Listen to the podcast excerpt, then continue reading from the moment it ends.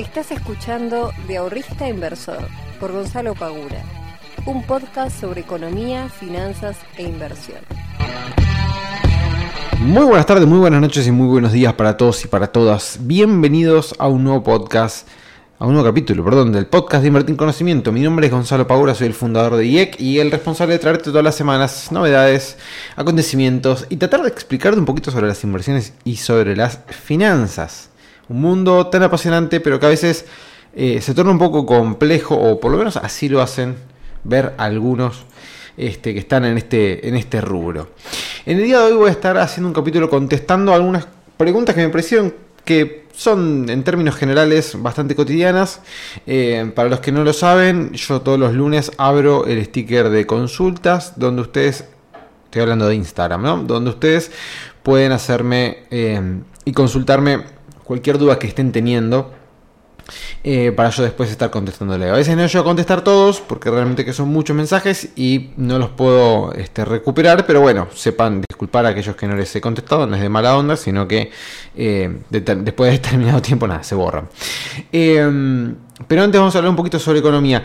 Tema eh, dólar. No tengo demasiado para hablar sobre, sobre esto. Em, luego de algunos sobresaltos en el blue, Hoy el Blue es el más barato de todos, está a 151 pesos.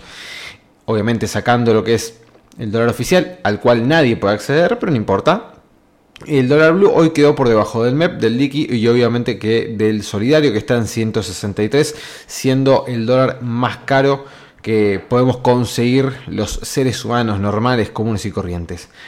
Así que la opción más económica hoy, si quieres comprar dólares, es irte al dólar blue. Ten en cuenta lo que eso conlleva, ¿no? Te está yendo un dólar que sabemos que está dentro de la informalidad.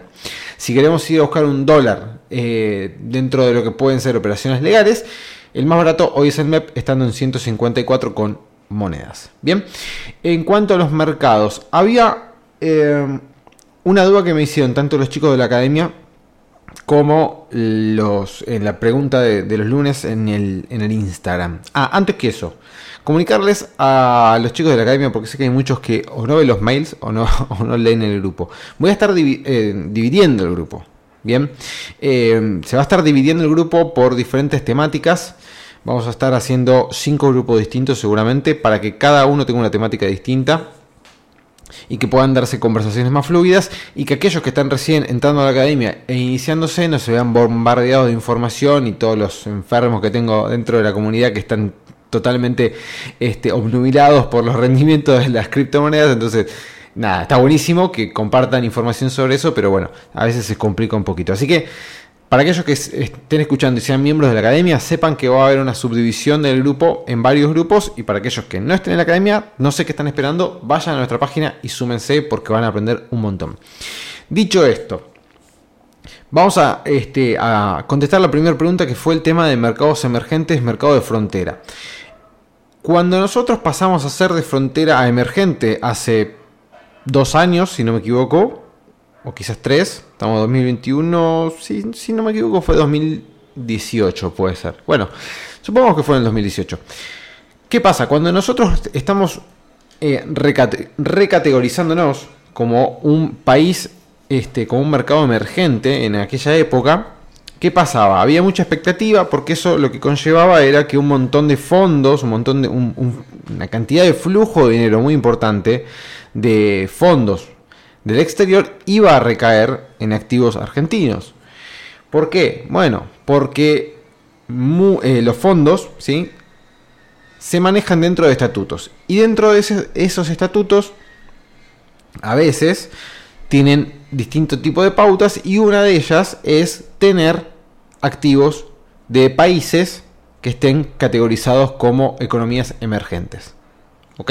Entonces, cuando Argentina pasó de ser un mercado de frontera un mercado emergente, automáticamente, lo quieran o no, un montón de dinero se volcó dentro de acciones, por ejemplo, como Banco Galicia, IPF, eh, Banco Macro, entre otros, y también, obviamente, deuda argentina. Entonces, ahora sucedería la situación inversa.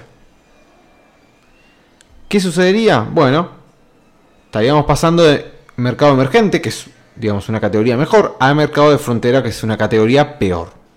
eso hace que necesariamente haya un flujo de dinero que automáticamente se va de estos activos financieros. ¿Ok? Eh, entonces, ¿nos cambia la aguja? ¿Nos cambia la vida? Digamos que Argentina termine siendo hoy un país de frontera. La realidad es que no tendríamos que haber pasado nunca a ser país emergente.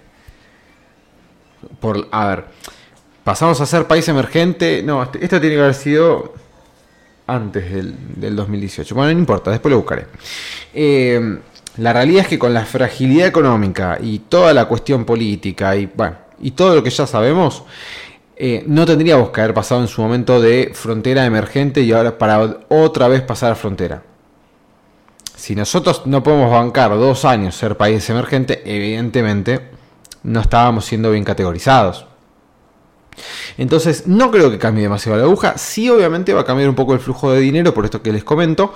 Pero la verdad que a nosotros, digamos, a nivel económico no es que vamos a decir, uy, no, pasamos a país de frontera, listo, vamos a perder un montón. No, tampoco es tan así. Eh, es más, pasamos a emergentes y, digamos, crisis 2018-2019, la vivimos. 2020, lo mismo. 2021, lo mismo. Entonces, tampoco es que pasar a emergentes nos cambió radicalmente la vida. O sea que nosotros, como inversores particulares y como personas a pie, no vamos a ver una gran diferencia. Es más, le diría que no vamos a ver ninguna diferencia. Eh, pero bueno, sí tenemos que tener en cuenta esto que les comentaba antes, que no es lo mismo que tus acciones, que las acciones de tu país estén categorizadas en una categoría más alta que en una categoría más baja. Eso obviamente hace que o entre liquidez o se vaya la liquidez de estos activos. Eso por un lado. Por el otro, estaba eh, uno de los chicos me preguntó si para invertir en Argentina conviene invertir más en CDRs o en ETF. El ETF, para aquellos que no sepan qué es, o ETF, eh, es un activo financiero que es un híbrido. O sea, funciona, ustedes imagínense como un fondo común de inversión y una acción, y fusionenlos. ¿Sí? Es como algo así. Es como agarrar una acción y un fondo común y lo fusionamos. ¿Por qué? Porque el ETF lo que hace es justamente agarrar un conglomerado, vamos a decir, de acciones, que luego ese conglomerado cotiza en la bolsa como si fuera una acción. ¿Ok? Entonces, por ejemplo, ustedes pueden comprar el ETF de el índice Standard Poor's y de esa manera ustedes están comprando las 500 acciones que están dentro del Standard Poor's. Ustedes, si tuvieran que comprar las 500 acciones que cotizan dentro del índice, ustedes supongamos que dicen, bueno, yo quiero que mi cartera replique el índice Standard Poor's. Tenés dos opciones. O compras todas las acciones por tu cuenta o compras el ETF. ¿Cuál es más barata? Comprar ETF. Lógicamente. Bien. Entonces, esto lo que hace es justamente eso, agarra un conglomerado, como si fuera un fondo común de inversión, agarra un conglomerado de activos financieros, los unifica en un solo lado, ¿bien? Y después tiene un precio en el cual cotiza en la bolsa y sube y baja todos los días como si fuera una acción común y corriente. ¿Bien? Entonces, la pregunta, volviendo a lo que me habían dicho, ¿conviene comprar directamente el ETF o conviene comprar, invertir desde Argentina este, con CDRs? Bueno, hay dos cuestiones ahí. La primera es, ¿tenés forma de invertir en el ETF o no tenés forma? Porque acá en Argentina no, podemos comprar ETF en pesos. Bien. Se pueden abrir una cuenta, por ejemplo, con la gente de invertir online y abrirte tu cuenta en Estados Unidos con ellos. Tenés que tener una inversión mínima de mil dólares y puedes comprar ETF a través de la cuenta en dólares que te ofrece, o mejor dicho, la cuenta de Estados Unidos que te ofrece invertir online. Eh, si no, tenés que comprar a través de algún broker extranjero. Bien, entonces ¿Tenés la posibilidad de hacerlo? ¿Sí o no? Si la respuesta es no, ya está, listo. Se descarta una opción, volvemos al tema de los CEDARs. Ahora, la otra cuestión, son dos cosas totalmente distintas. Los CEDARs es, una, es un activo financiero en el cual nosotros podemos invertir en pesos, podemos invertir en pesos, también podemos invertir en dólares, pero quedémonos con la primera idea, podemos invertir en pesos, ¿sí? Y en acciones que cotizan en la bolsa, por ejemplo, de Estados Unidos. Entonces, si nosotros quisiéramos comprar las acciones de Amazon, lo podríamos hacer con nuestros pesos invirtiendo directamente en el CDR de Amazon, que ahora la gran ventaja que está teniendo esto, que esto fue una modificación que se hizo hace un par de meses, es que ahora no hace falta comprar el ratio de conversión entre CEDARS y acciones. Antes había un ratio, antes no, sigue existiendo el ratio, que vos decías, bueno, para, este, para poder comprar una acción de Amazon tenías que comprar, no me acuerdo ahora, supongamos que 82 CEDARS de Amazon acá en Argentina. Entonces, claro, vos para poder comprarlo tenías que invertir un montón de dinero. Te salía, no sé, como 150 lucas o, más, no me acuerdo, este, para poder comprar y tener una acción de Amazon. Entonces, esos CEDARs perdían mucha liquidez porque no había gente que estaba dispuesta a pagar o poner tanta plata en un solo activo. Bien, entonces, ¿qué hicieron? Sacaron eso y dijeron, bueno, pueden comprar de a un CEDAR, no importa. Es como si estuvieran comprando fracciones de acciones. Bien, entonces eso abrió mucho el mercado y dio la posibilidad a muchos inversores que tenían menos capital poder acceder a estos activos financieros. Entonces, si estás queriendo invertir en empresas norteamericanas, tenés pesos, no tenés forma de abrir una cuenta en dólares o una cuenta en Estados Unidos, anda por el lado de los CDRs. Fíjate cuáles son las empresas que a vos más te convienen, que son las empresas que a vos más te gustan, y anda por ese lado. Está genial, porque el CDR lo que tiene es justamente que estás pudiendo invertir en activos que cotizan en, afuera, en Estados Unidos, por ejemplo, y aparte te estás cubriendo de depreciaciones del dólar. Y ahí paso a la segunda pregunta. Que me habían dicho que está por acá. ¿Dónde estás? ¿Dónde estás? ¿Dónde estás? La quiero leer textual. Y no la voy a encontrar, ¿no? Cuando la busco no la voy a encontrar. Eh, ah, me decía, ¿cuál es la diferencia entre el CEDAR y la acción en dólares y por qué a veces difiere el porcentaje de subo y de baja.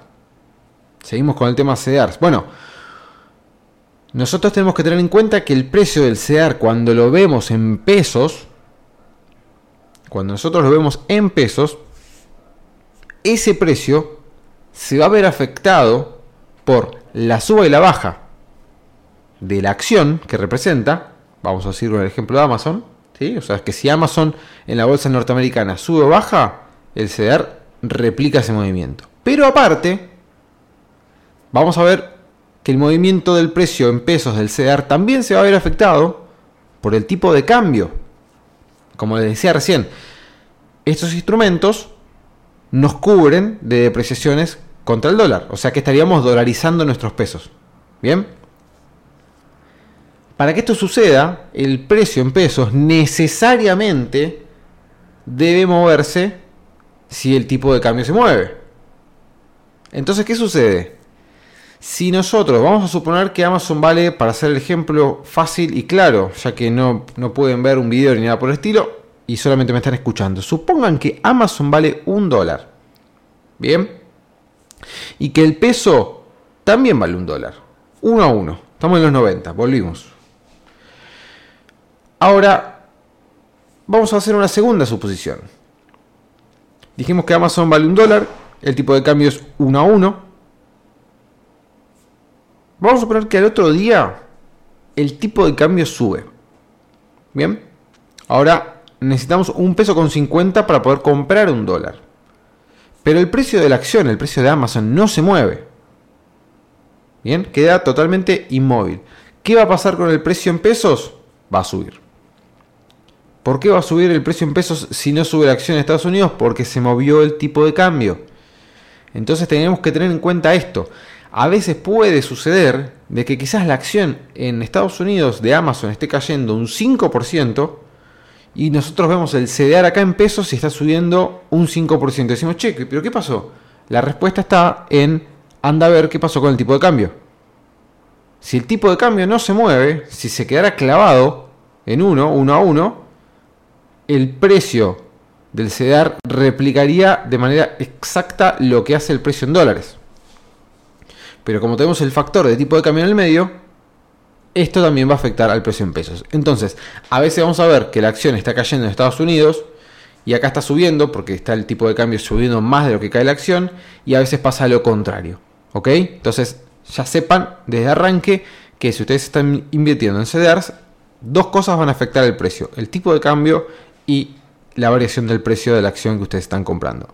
Cuando las dos cosas caen o cuando las dos cosas suben, en la jerga se le dice la doble Nelson.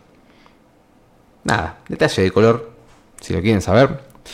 Este, después me pregunta otra, otra eh, Joana, me pregunta, quiero invertir por primera vez, ¿qué me recomendás para iniciar? Bueno, primero todavía no le contesté en el Instagram a Joana, hoy lo voy a hacer, pero lo primero que recomiendo es, si no vieron la clase gratuita que tengo este, en la web, vayan por favor al Instagram, vayan al link que está en la biografía, véanla, porque es una clase que creo de dos horas como para que tengan un primer pantallazo de lo que pueden llegar a encontrar en la bolsa y un montón de cosas que están muy, muy buenas. Pero para arrancar, a ver, no es tan fácil como decir arrancar por este lado, porque tenemos que indagar un poquito sobre la persona, que esto lo hablé hace, hace unas pocas semanas. Pero sí lo que les podría decir es que si ustedes recién están empezando a invertir, algo que deberían tener en cuenta y que deberían tener muy presente es que el capital con el cual ustedes están empezando y el capital con el cual más adelante van a seguir acumulando, ese es su herramienta para generar dinero e intereses. ¿Y por qué digo esto? Porque el otro día también estaba hablando con una chica de la academia que me decía que tenía, no sé, creo que 50 mil pesos que está invirtiendo y que eh, había comprado 50 mil pesos en Bitcoin. Eh, bueno, me preguntaba, che, está bajando, ¿qué hago? Bueno, y yo igual esta plata, estos 50 mil es como que los metí y bueno, nada, si los pierdo, los pierdo. No, no es así. No es así. Nosotros tenemos que valorar mucho la plata con la cual estamos trabajando. Porque en definitiva, la única forma de generar intereses, la única forma de generar más dinero es con dinero. Acá no hay otra manera. Nosotros podemos ir a nuestro trabajo, agarrar la pala, empezar a paliar arena y ganarnos nuestro sueldo. Bueno, en la bolsa, en las inversiones bursátiles, para ganar plata necesitas plata. Podés tener 100 pesos si querés, pero no importa, tenés 100 pesos, ¿ok? Ahora, volviendo a la pregunta, eso por un lado, nosotros tendríamos que, por más chico que sea el capital o por más grande que sea el capital, tendríamos que respetar que ese es el capital que nosotros poseemos para poder trabajarlo y ganar intereses a través de él. Eso en primer punto. Segundo punto, una vez que tenemos bien en claro eso, lo vamos a cuidar mucho. Vamos a cuidar mucho ese capital, no vamos a dejar que se deprecie ni se pierda este dinero. Y vamos a empezar a ver nuestras opciones de inversión. Dentro de las opciones de inversión, tenemos que ver cuál se ajusta a nuestro nivel de riesgo que queremos asumir si nosotros somos una persona que no queremos asumir un gran nivel de riesgo, les diría que vayan de bonos hacia abajo, es decir, bonos, plazo fijo, plazo fijo nueva, cauciones, fondos comunes de inversión de renta fija, obligaciones negociables, por ejemplo. Bien, obligaciones negociables de empresas sólidas, no obligaciones negociables dudosas, y bonos lo mismo. Entonces, los primeros pasos desde mi perspectiva, si sos una persona que recién se está iniciando y no querés llevarte demasiados sobresaltos, arrancaría desde la parte de renta fija e iría subiendo el nivel de a poco. ¿sí? Si nunca hiciste un plazo fijo, hace uno, por lo menos por 30 días, a ver qué pasa, a ver cómo funciona la tasa de interés. Es muy fácil explicarlo y capaz es, es, muy fácil hasta entenderlo, pero a veces hace falta armarlo para darte cuenta, ah, che, mira, así funciona la tasa de interés, ah, mira qué bueno plazos fijos en UVA.